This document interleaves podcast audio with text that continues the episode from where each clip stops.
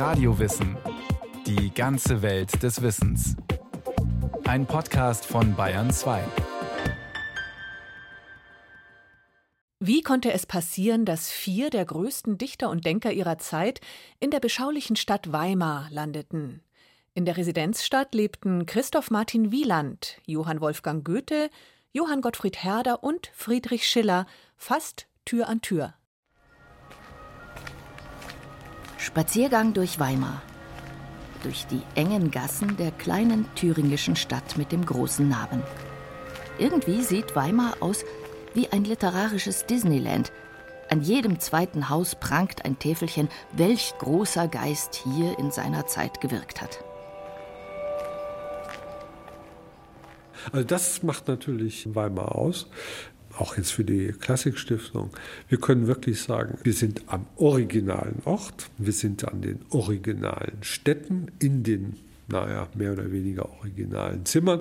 Natürlich in der Zwischenzeit sehr viel neue, frische Tünche aufgetragen worden, etc. pp. So Bernhard Fischer von der Klassikstiftung Weimar. Die Klassikstiftung verwaltet das historische und kulturelle Erbe der Stadt. Aber wir sind am originalen Ort und wir können wirklich erfahren, wie dieses kleine Weimar funktionierte zu der damaligen Zeit. Ne? Also wer mit wem und wo in der Stadt. Also dann, um mal Goethe zu zitieren, Saget Steine mir an. Saget Steine mir an, o sprecht ihr hohen Paläste. Straßen, redet nur ein Wort.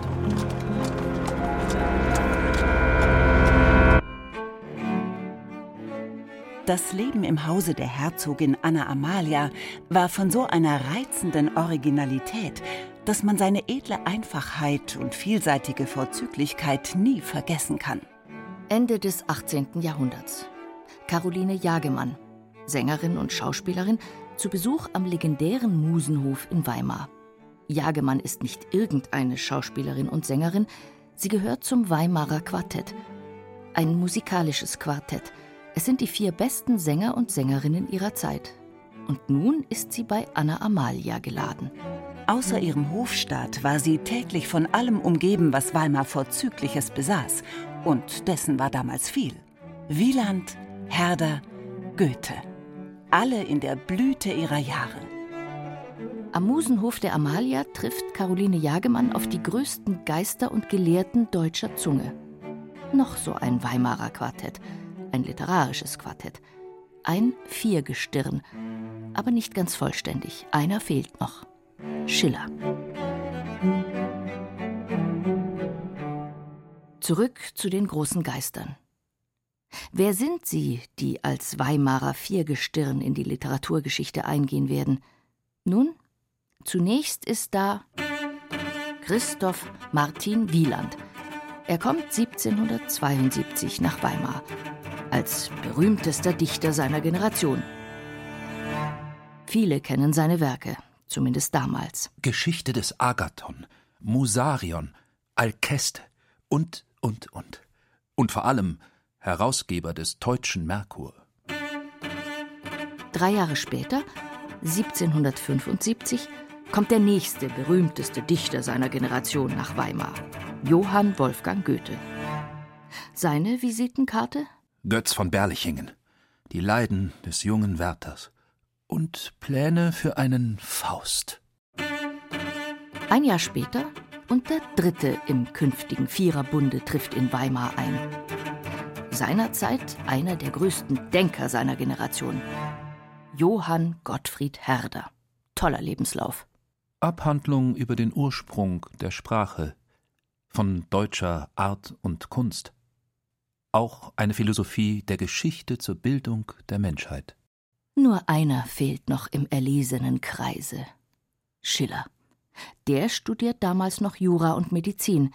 Bisher ist er literarisch nicht in Erscheinung getreten. Noch nicht. Auf den müssen die drei anderen noch einige Jahre warten. Was aber macht Weimar in den 1770er Jahren so ungemein attraktiv?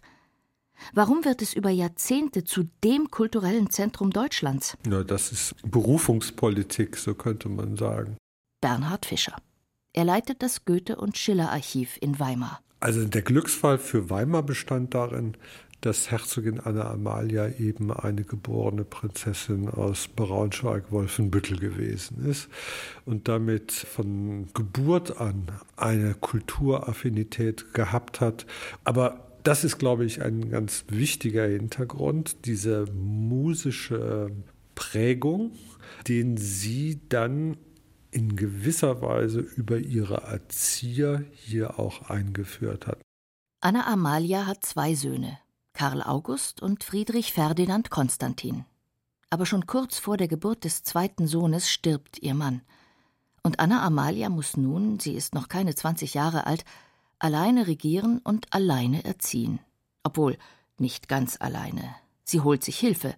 Besser gesagt, sie holt sich Prinzenerzieher und zugleich Berater an den Hof. Im Laufe der Jahre wachsen die Prinzen heran und deren Erzieher werden immer prominenter. Sie hat ja dann Wieland als Prinzenerzieher genommen, dann Knebel als Prinzenerzieher genommen. Gut, Karl Ludwig von Knebel kennt man heute wohl eher nicht mehr. Aber Christoph Martin Wieland. Von dem hat man vielleicht schon mal gehört. Wieland hat keine weite Anreise nach Weimar. Als ihn Anna Amalias Ruf ereilt, hat er eine Professur im nahen Erfurt inne. Und doch gibt er diese Stelle gerne auf, um dem mittlerweile 15-jährigen Thronfolger Karl August zu sittlicher Reife zu verhelfen. Denn damit kennt sich Wieland aus. Hat er doch den Bildungs- und Erziehungsroman Die Geschichte des Agathon geschrieben. Motto des Romans Quid virtus et quid sapientia possit, utile proposit nobis exemplum. Was Tugend und Weisheit vermögen, könnte uns ein nützliches Beispiel sein. Ob ihn tatsächlich die Aufgabe als Fürstenerzieher reizt oder doch mehr das stattliche Gehalt von tausend Talern, sei dahingestellt. Freilich gehört er nun zu den am besten verdienenden Weimarern und er bekommt von Anna Amalia auch noch einen angenehmen Titel. Hofrat Christoph Martin Wieland.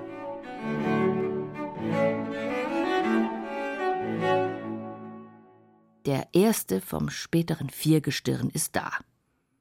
Doch auf den nächsten Großen müssen die Weimarer nicht allzu lange warten. Wie gesagt, knappe drei Jahre auch wenn mancher schon die Tage und die Stunden zählt, bis er erscheint. Wieland notiert Auf ihn warten wir hier sehnlichst seit acht bis zehn Tagen, von Tag zu Tag, von Stunde zu Stunde. Noch ist er nicht angelangt, und wir besorgen nun, er komme gar nicht. Unterdessen verlangt mich zu sehen, ob ich durch persönliche Bekanntschaft so weit kommen werde, besser als jetzt zu wissen, was ich von dem Manne denken soll. Von wem hier die Rede ist?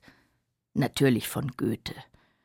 Aber warum sollte ausgerechnet er in der Blüte seines Lebens, er ist gerade mal 26 Jahre alt, in das kleine, beschauliche Nest Weimar ziehen, nur wegen des Geldes?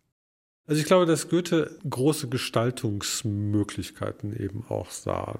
Und er als Jurist dachte wohl, dass er sich aktiv am Leben betätigen wollte. Und das war eine Chance in gewisser Weise. Goethe ist zwar Jurist, aber nicht deswegen eilt ihm ein Ruf wie Donnerhall voraus. Goethe? Er ist der prägende Autor der letzten Jahre gewesen, der Dichter des Sturm und Drang.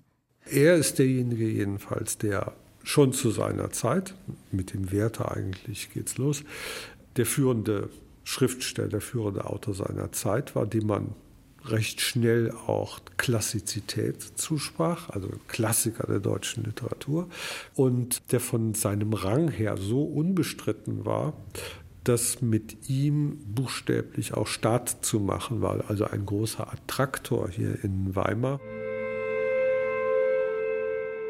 Sie wollen, dass ich Ihnen von Goethe spreche? Schreibt ein Zeitgenosse aus Weimar. 26 Jahre alt, Rechtsgelehrter, guter Advokat, Kenner und Leser der alten. Besonders die alten Griechen haben es ihm angetan. Musikus, zeichnet frappant, Possenreißer. Kurz, er ist ein großes Genie. Ein Genie kommt nach Weimar. Ein großes Genie, aber ein furchtbarer Mensch. Am Anfang war Goethe nicht unbedingt jetzt in Weimar, abgesehen vom Herzog, gern gesehen. Es gab ja durchaus Menschen, gerade um Wieland herum, die Goethes Ankunft, naja, recht schmerzhaft erlebt haben, also die Späße, die man da mit ihnen trieb. Und vor allen Dingen eben auch Menschen, die sich für den Regierungsantritt von Karl August selbst was versprochen hatten. Na, dass die eben in bestimmte Positionen einrücken, die dann plötzlich in Goethes Hand waren. Karl August, gerade 18 Jahre alt geworden, hat die Regentschaft in Weimar von seiner Mutter übernommen. Er hieft Goethe von einem Amt ins nächste. Und er wurde ja auch dann sofort von Karl August mit Regierungsgeschäften im Geheimen Conseil und so weiter beschäftigt. Was er dann sehr schmerzhaft auch spürte, dass Regieren, Amt sehr auslaugend sein kann. Ich werde wohl dableiben und meine Rolle so gut spielen, als ich kann, und so lang als mir's und dem Schicksal beliebt. Goethe bleibt in Weimar und häuft im Laufe der Jahre Ämter und Titel an. Geheimer Legationsrat, Aufsicht über sämtliche Bergwerksangelegenheiten, Leitung der Kriegskommission, Wegebauaufsicht. Er wird Geheimer Rat und er wird geadelt. Johann Wolfgang von Goethe.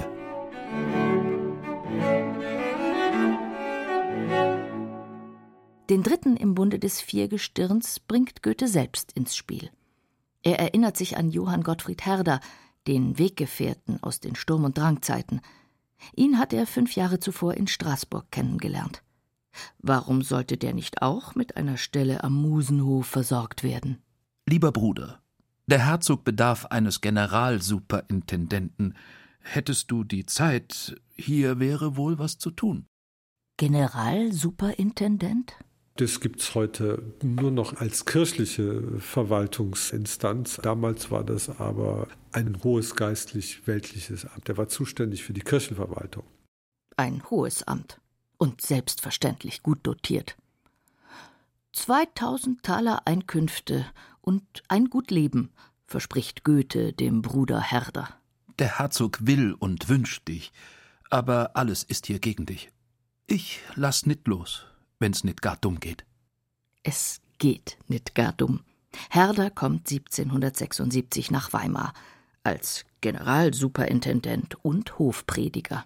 Dann ergab sich einfach über die literarischen Netzwerke und äh, über die Bedeutung der Literaten doch, dass dann nach und nach immer mehr kam. Sagt Bernhard Fischer. Weimar wird in den nächsten Jahren zum Treffpunkt der intellektuellen Elite. Und die Weimarer helfen kräftig nach in eigener Sache, um ihre Stadt als das deutsche Athen an der Ilm leuchten zu lassen.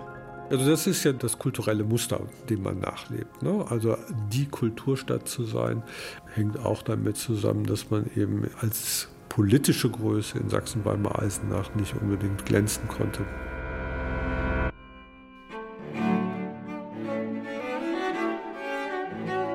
Voll Heiterkeit, ich möchte sagen fröhlichen Übermuts, überboten sie sich. Nochmals zurück zur Sängerin Caroline Jagemann. Sie ist bei Anna Amalia geladen und darf dort bei den großen Geistern lauschen. Sie überboten sich in geistreichen Betrachtungen, Scherzen und Satiren über moralische und psychologische Themen, Erlebnisse, Zeitereignisse und Gedichte. Und dazu gesellten sich abwechselnd andere, die mit Witz und Gelehrsamkeit, Heiterkeit und Anmut verbreiteten. Kleinstädterei, höfische Rücksichten und literarische Wichtigtuerei. Die Ereignisse in der Literatur wurden wie Stadtneuigkeiten besprochen. Ein Augenzeuge schildert die kulturellen Ergüsse am Musenhof ganz anders als Caroline Jagemann. Er sieht nur Popanz und einen Jahrmarkt der Eitelkeiten. Besonders fiel mir auf, immer nur vom Hofrat Wieland, Geheimenrat Goethe, Vizepräsident Herder sprechen zu hören. Man nannte sie gar nicht ohne Titel. Auch wenn es für Außenstehende so scheinen mochte, dass die großen drei ihr Hang zu Kunst und Kultur eint, der Schein trügt. Goethe leidet immer mehr darunter, dass er vor lauter Ämtern das Schreiben vernachlässigen muss. Und seine Kollegen leiden unter ihm. Man kann schon sagen, dass nach den ersten Jahren Goethes Verhältnis zur Weimarer Welt gekennzeichnet ist von einer zunehmenden Entfremdung auch. Oder immer einsamer eigentlich. Obwohl, oder gerade weil sich die Weimarer Welt nur um ihn dreht, um ihn, den Günstling Karl Augusts, gehen ihm immer mehr seiner Bekannten aus dem Weg. Etwa Wieland. Er kann fast alle seine Werke auf den Nagel hersagen, denn es sind Emanationen seines Ichs, das er unbeschränkt lieb hat. Goethe ist der größte Egoist, den ich je kennenlernte. Aber auch Herder, der Jugendfreund aus der Sturm- und Drangzeit, entfremdet sich immer mehr von Goethe. Die Beziehung zu Herder war schon relativ kompliziert, also weil Herder auch jemand war, mit dem man recht schwer nur entspannt umgehen konnte. Und so gab es dann im Verhältnis zu Herder immer wieder Höhen und Tiefen, Entzweiungen oder sagen wir mal ein Auseinandertreten und wieder Zusammenkommen, bis es dann, dann doch zu strapaziös wurde und die beiden sich mehr oder weniger aus dem Weg gingen.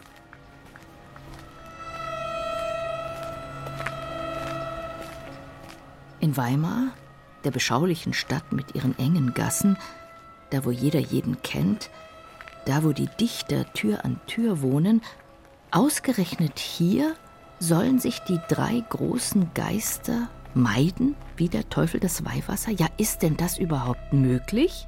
Es ist erstaunlich, wie sehr man sich in einer kleinen Stadt auch aus dem Weg gehen kann, weil man zu bestimmten Sphären gehört. Bedeutet das das Ende der großen Zeit des Weimarer Musenhofs? Im Gegenteil.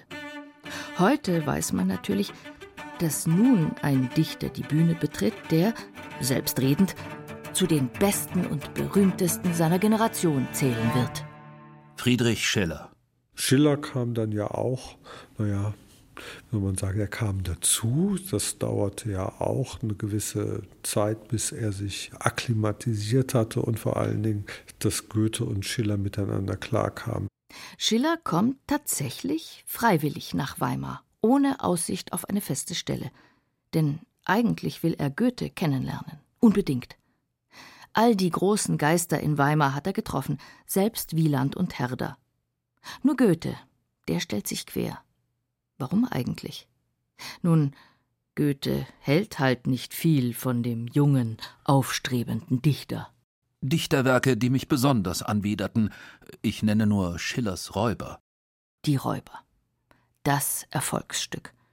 Geschrieben mit dem Pathos des Sturm und Drang. Eine Zeit, die Goethe schon lange hinter sich gelassen hat. Und Schiller? Der nimmt eine Professur im benachbarten Jena an und versucht weiterhin mit Goethe in Kontakt zu treten. Aber mehr als ein Heute würde man sagen, ein Smalltalk mit dem großen Vorbild ist nicht drin. Und darob zürnt Schiller. Öfters um Goethe zu sein, würde mich unglücklich machen.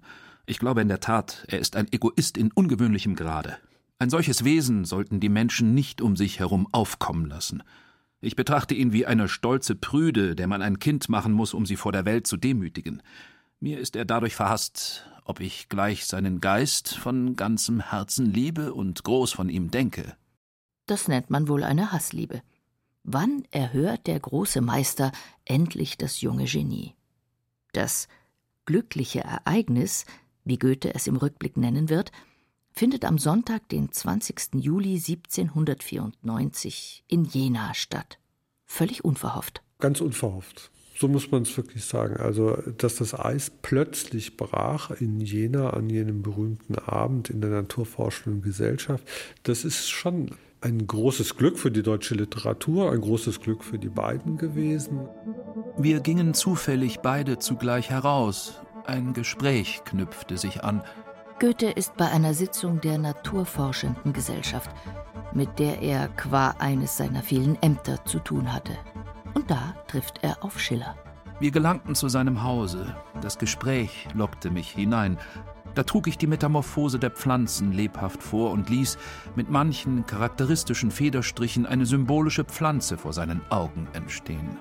Er vernahm und schaute das alles mit großer Teilnahme, mit entschiedener Fassungskraft.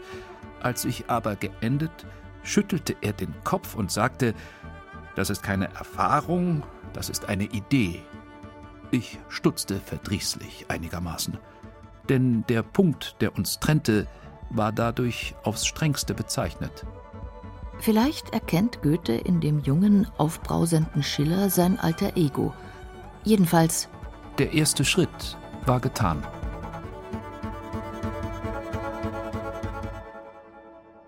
Gut 15 Jahre währt die Freundschaft der beiden. Eine Freundschaft, die beide zu einem Schaffensrausch beflügelt.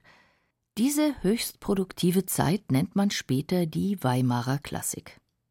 Wieland und Herder, so könnte man meinen, sind aus dem Fokus geraten. Nur noch Schiller und vor allem Goethe. Haben die beiden das Bild der Klassik geprägt?